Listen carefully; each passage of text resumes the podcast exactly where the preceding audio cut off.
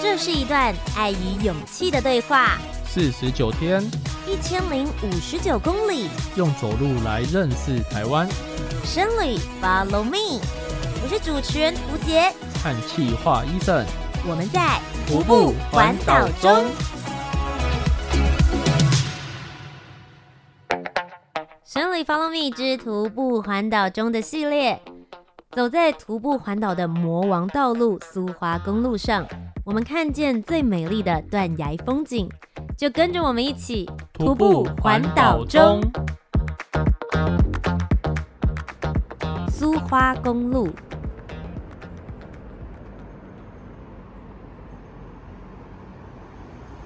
你现在听到的声音是正带着你们一起走进隧道。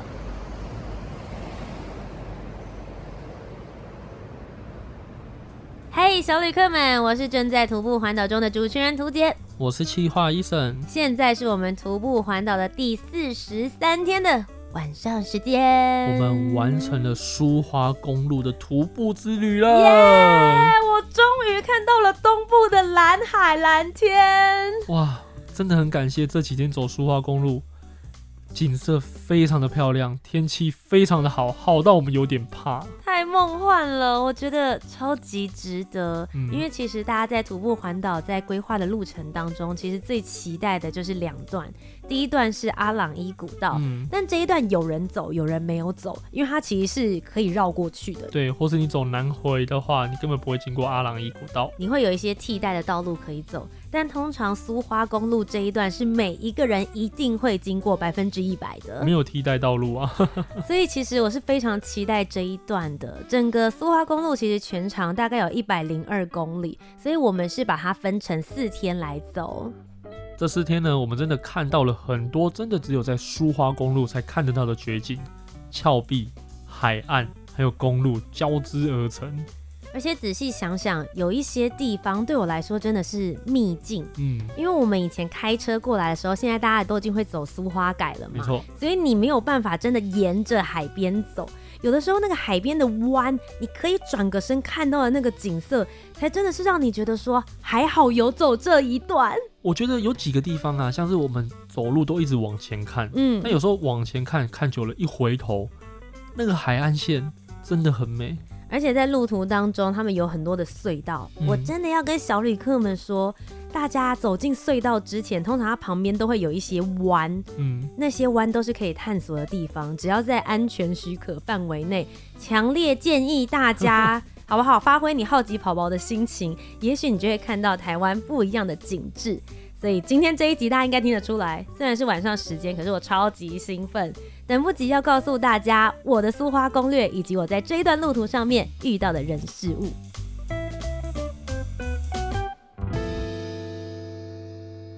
达人行事历，这几天的徒步行程。那么接下来要分享的行程就是我们徒步环岛的第三十九天到第四十三天。那这一集呢，比较特别一点点，我们会用的方法是会每一天的路程去做拆解，也希望给接下来如果你有想要去徒步走苏花的人一些行程上面的建议。那么我们就从徒步环岛的第三十九天开始。这一天，我们从花莲火车站出发。走到了七星潭海湾民宿，就是我们住宿的地方。走了五点二公里，只是一个小小的暖身。那其实走了这五点多公里，对我们来说其实也蛮重要，因为隔天我们就可以直接从我们下榻的地方，也就七星潭这一边，从我们的招待我们的地主，就是健行哥 他们家出发，然后继续往北走。嗯。是的，那其实呢，我们在已经走完苏花的今天。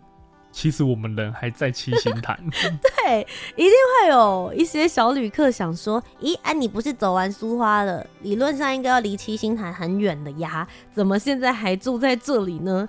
我觉得这边真的是要先跟所有的小旅客再一次强调，我觉得在徒步环岛的过程当中，花最多预算的地方，其实真的是住宿。嗯对，那这边也要很感谢啦，嗯、花莲在地人就是建行哥的协助。嗯，其实我们就是住在他们家的民宿，总共四天的时间。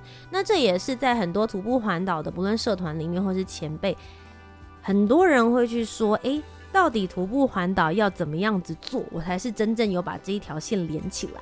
有的人是很坚持，就是我走到哪里住到哪里，我是不走回头路的。嗯，但事实上有很多完成的人，尤其是女生，嗯，或者是稍微年纪大一点点的，但是他依然不想要放弃这个梦想的人，我们会使用的方式就会是所谓的点跟点之间的移动。那我们可能是会沿着火车线。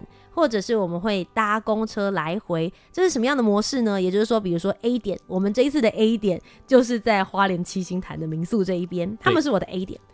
我今天晚上住这边，然后把行李放在这里，隔天我轻装出门。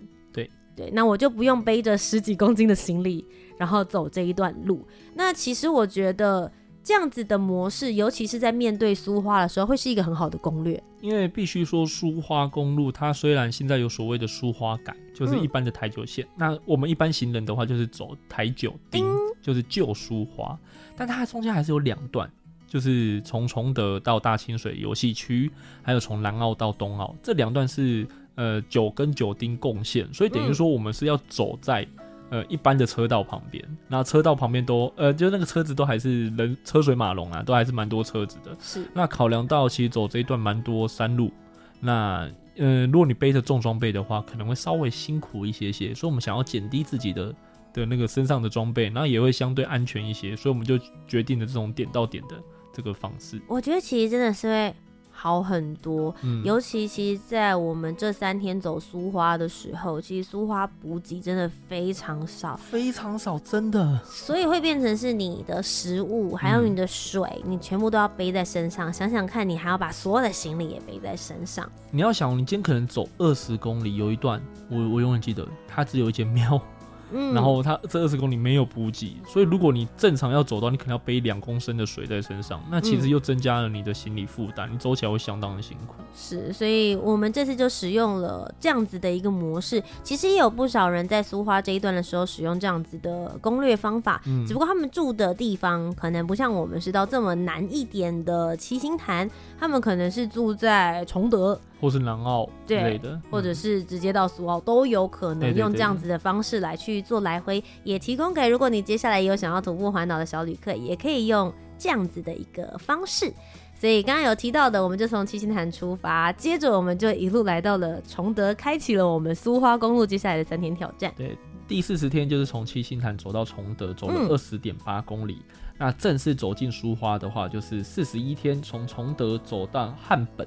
这一天走了二十八公里，那这天其实也蛮有趣的，就是我们刚刚有提到的七星潭海湾民宿的店长，嗯、那他其实也带着他们家的小朋友，就是哎、欸，应该是国中生跟小学生，一个国二升国三，一个小六要升国一，对，然后他们就跟着我们一起走路，最后一小段大概五公里左右吧。对，嗯、那那个时候其实我们也是很疲倦跟很疲累的状态了，嗯，可是真的走在这一段的时候，你会有一种觉得。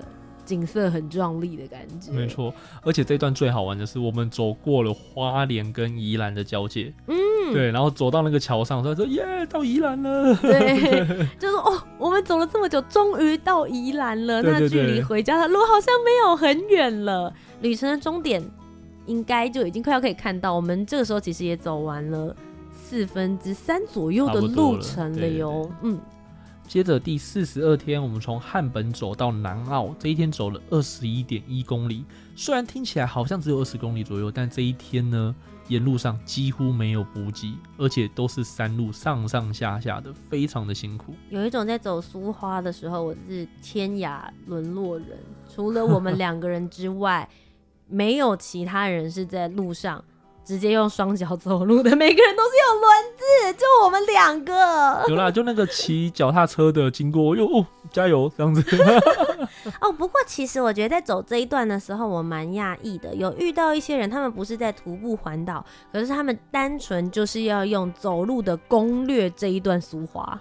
嗯，我记得在这一天路上，我们要接近南澳的时候，遇到了一。呃，一对，哎、欸，我不确定他们是兄弟啦，就是两个男生，嗯，然后他们就说他们要一日书花，他们说他们半夜一点钟开始走吧，对，对我吓到哎、欸，我想说天哪，你哪里来的想法？怎么会？怎么了？不能白天的时候走吗？对啊，我觉得哇，他这个是有点极端的情况啊。但是以书花来说的话，其实我们有看到一些人，他是在践行，嗯、他也觉得书花是个挑战，然后也很漂亮，这样。我认真说，我现在已经走完苏花了。嗯，到目前为止啦，我还不知道接下来就是宜兰基隆的景色。嗯，可是如果接下来就是完成徒步环岛之后，让我精选一段，就是我自己会想要再去走一次，嗯、就是只开车到某一个点，然后我从那边走一小段的路的话，我觉得现在苏花跟阿朗伊。应该是我不相上下的点。我现在的评比也是这两个不相上下哎、欸。对，但是因为我们那时候在阿朗伊的时候还有点下雨阴阴的，嗯、所以我会想要再去走一次，是我想要补蓝天大景。我懂，而且阿朗伊它其实是一个已经规划好的一日游程，对，所以其实呃相对简单啦。但你走苏花的话，嗯、它会。比较不是一个游程，你是一个自我挑战。但我觉得也没这么难，是因为其实苏花这一段有很多的小站的火车，嗯、它其实只是火车来的比较慢，就是区间车。但事实上，如果你只是想要走一小段路的话，其实我觉得它相对来讲也是蛮容易的，而且景色真的超美。哦，那其实蛮推荐汉本到南澳这一段的，因为这一段就是人车分道。嗯，对，很安全，嗯、相对来说车没有这么多，然后其实有很多路径真的是你以前开车或是你骑车的时候，你没有办法下车，咻就过去，就咻得过去。对可是我们就是因为用走路的，所以看到哎、欸、那边有一个缝可以钻过去，要不要看一下？或者哎那边有一个悬崖点，好像看起来会很美，走过去之后哇，真的很漂亮，惊为天人。嗯、所以我对苏花印象真的是。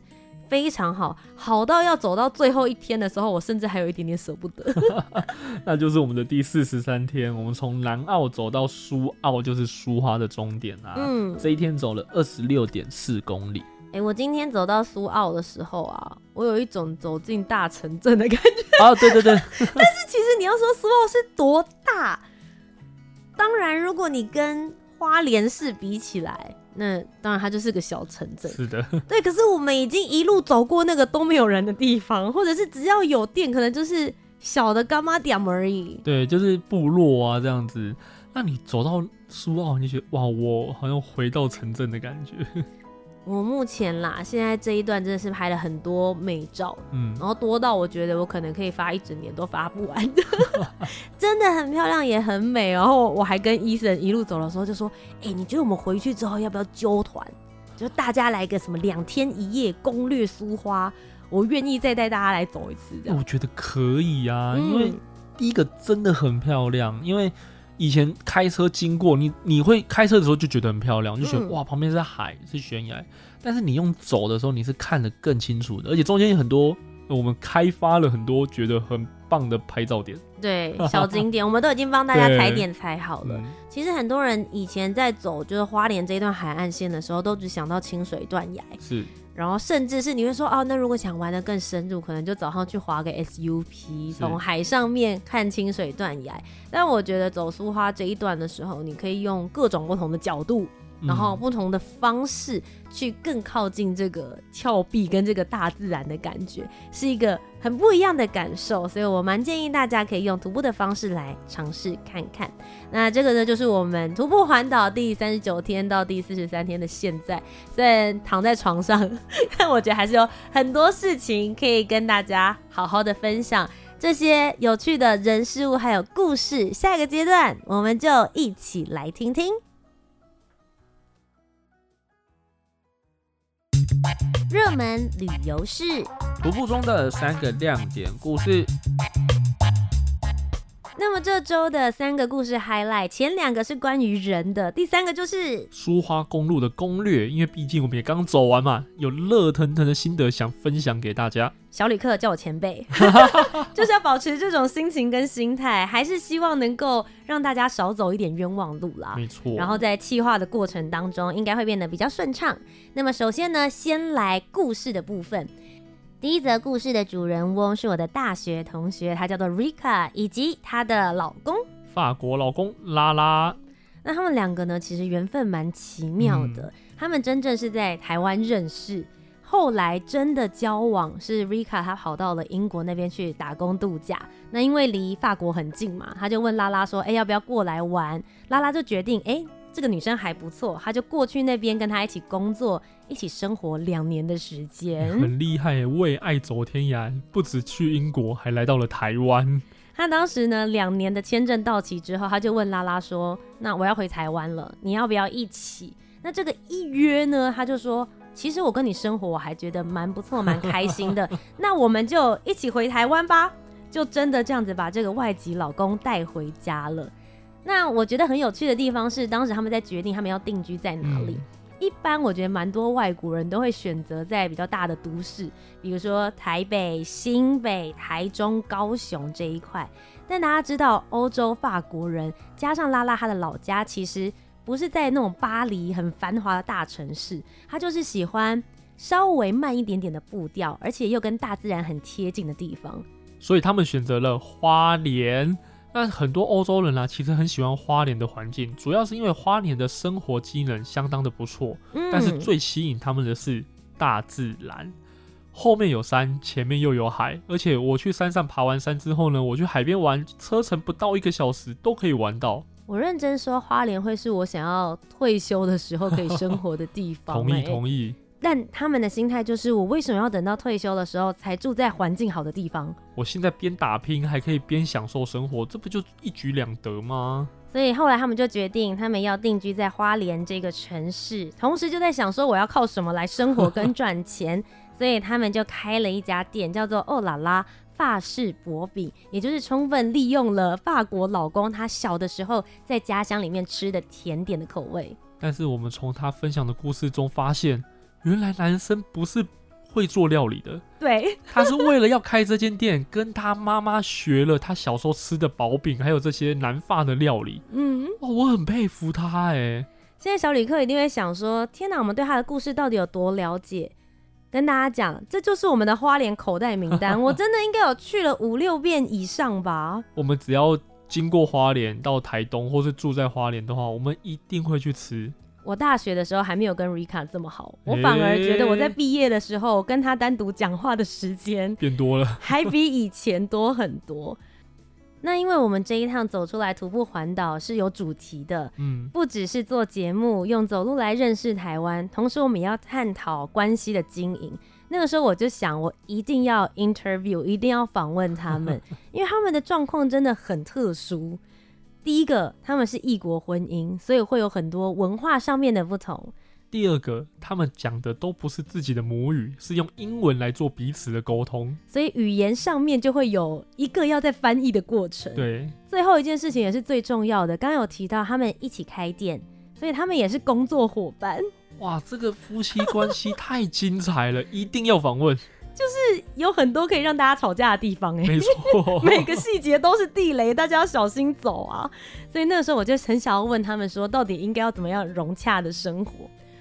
不问还好，一问不得了。他们居然说一起工作二十四小时在一起，肯定每次都在吵架啊。然后我就问他们说，最近一次吵架是什么时候？他说刚刚开店之前，在楼上吵完之后，现在才下来。所以我们现在虽然看起来笑笑的对你，但我现在想跟他冷战。我笑到一个不行。而且除了工作伙伴之外，他们后来现在呢也生了一个混血宝宝，是一个非常可爱的女孩子。所以如果成为爸妈之外，刚刚讲到又有第四点可以吵了。哇，小孩的教养问题。对，所以其实对他们来说，真的是经营婚姻，步步都要非常的认真而用心的这种感觉。那他们当然就聊着说，异国婚姻，刚刚前面一开始提到的文化上面，在思想上就有很多的不同。据说他们在结婚之前，其实就先遇到的第一件事情是要不要结婚。这个我们就觉得很纳闷。那你要有小孩又不结婚，这是什么样子的概念？但对于法国人，也许他们有他们的想法，我们就一起来听听看。因为他最好的朋友，法国的，然后有小孩，的他们不结婚。哦，好像法国蛮多这样子，对。对，所以那时候他也说，为什么我要结婚？我说，呃，很简单，因为不结婚你就没办法住在台湾。你总不能每三个月就飞出去一次吧？I was a bit afraid of, uh, of marriage here. I was like, it took me a while to, to feel okay, I can get married. She was getting a bit desperate. Once I actually took the decision, uh, I was really happy with that. Why I didn't feel a big difference? Because we, we used to live together already. Like we, we've been living together over like two and a half years already. So we knew, We knew each other pretty well and it didn't change much. 简单翻译一下，拉拉的意思其实就是他一开始真的很抗拒婚姻这件事，嗯、因为对于法国人来说，他们其实可以不要结婚，就是有伴侣关系就好了。但因为他之前两年在英国有跟 Rika 一起生活过，所以对他来说，其实结婚也是一件蛮自然的事。最重要还是签证啦。对啦，这个是很现实的问题。那其实他们就有提到说，他们既然是婚姻伙伴，也是工作伙伴。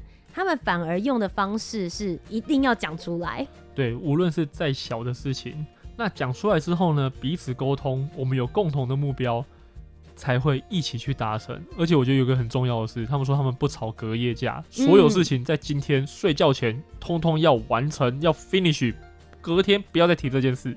我那时候有问他说：“那你有没有什么身为丈夫的部分想要给 Ethan 一些指点的？”他讲了一句超级经典的话：“Happy wife。” Happy life，我要视为家训。这句话其实说的很好，没有错，但总觉得我们好像有点委屈耶。有吗？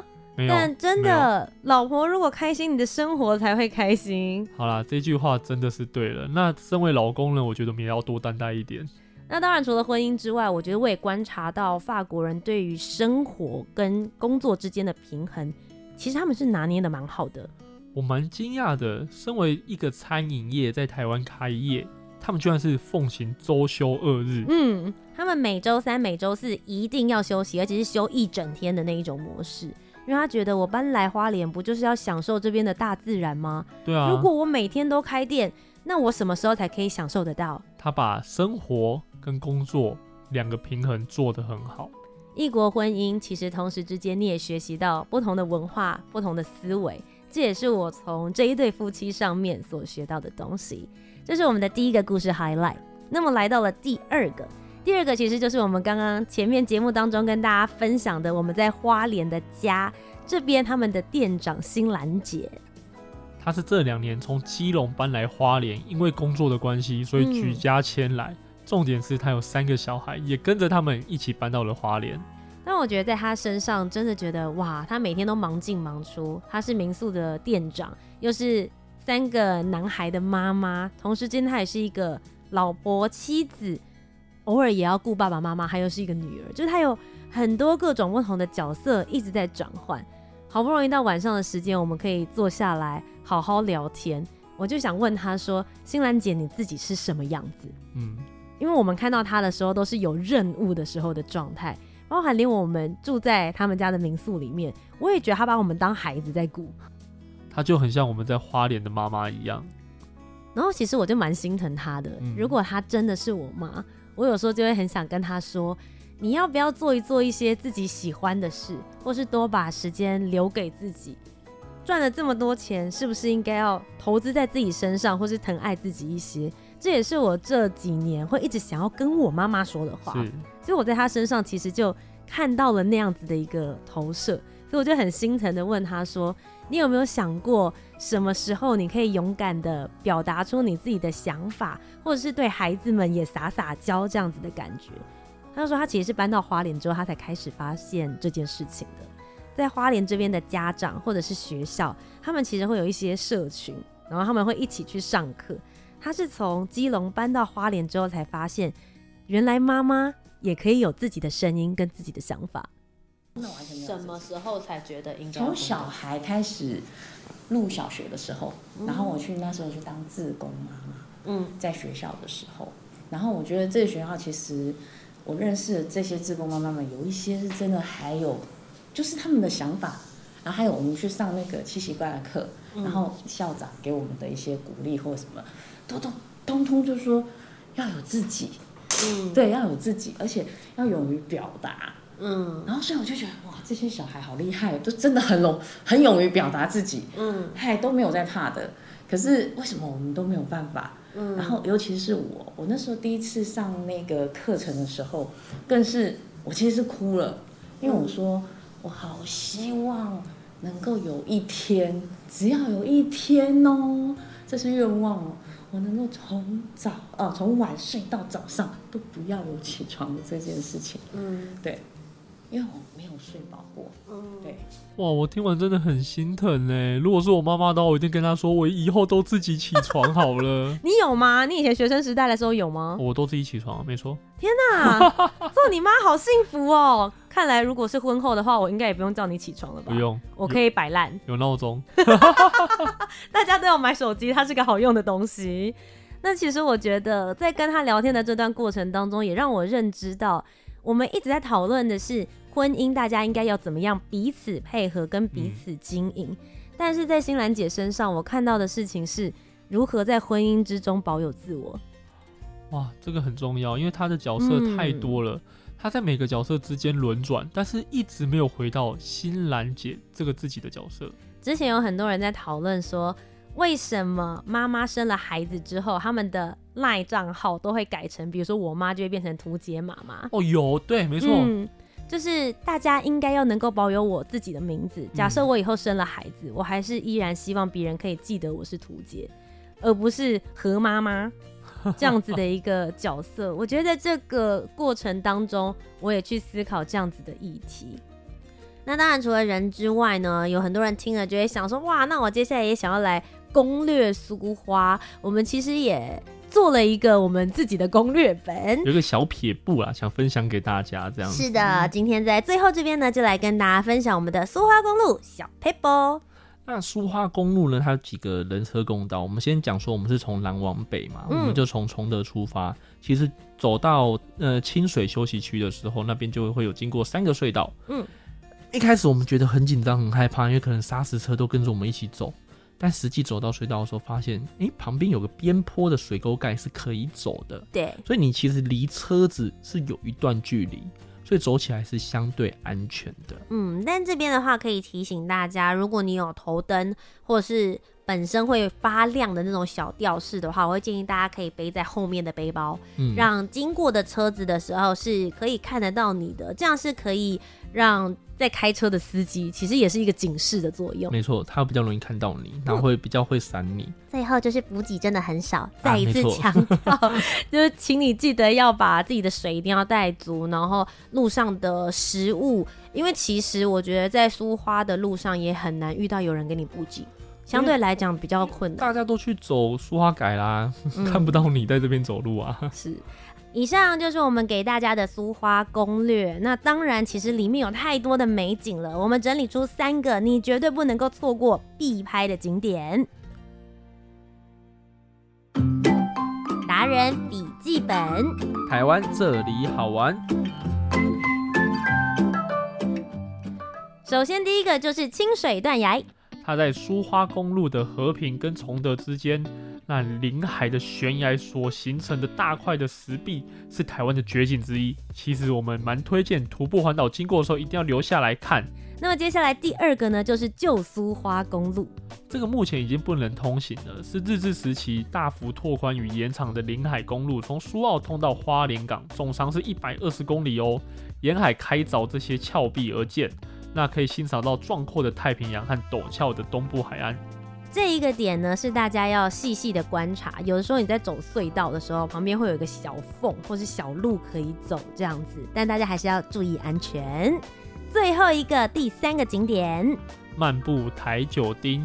那其实台九丁就是以前我们的旧苏花，对。那车子都已经跑去了书画改之后，这边走起来真的非常的舒服，慢慢的走，慢慢的看海，心情都好了起来。如果你是有骑脚踏车或者是骑机车环岛的人，也会很常走这边，一起推荐给大家。那么以上呢，就是我们本集的徒步环岛，来到了苏花公路，耶，完成！大家如果想要看美景的话，拜托可以来到我的 Facebook 跟 Instagram，你只要搜寻图杰就可以找得到这一片美景啦。以上呢，就是本周的生旅 Follow Me 之徒步环岛中，我是主持人图杰，我是企划 Eason，我们会继续用走路来认识台湾，继续 follow 我们的挑战吧，Fighting！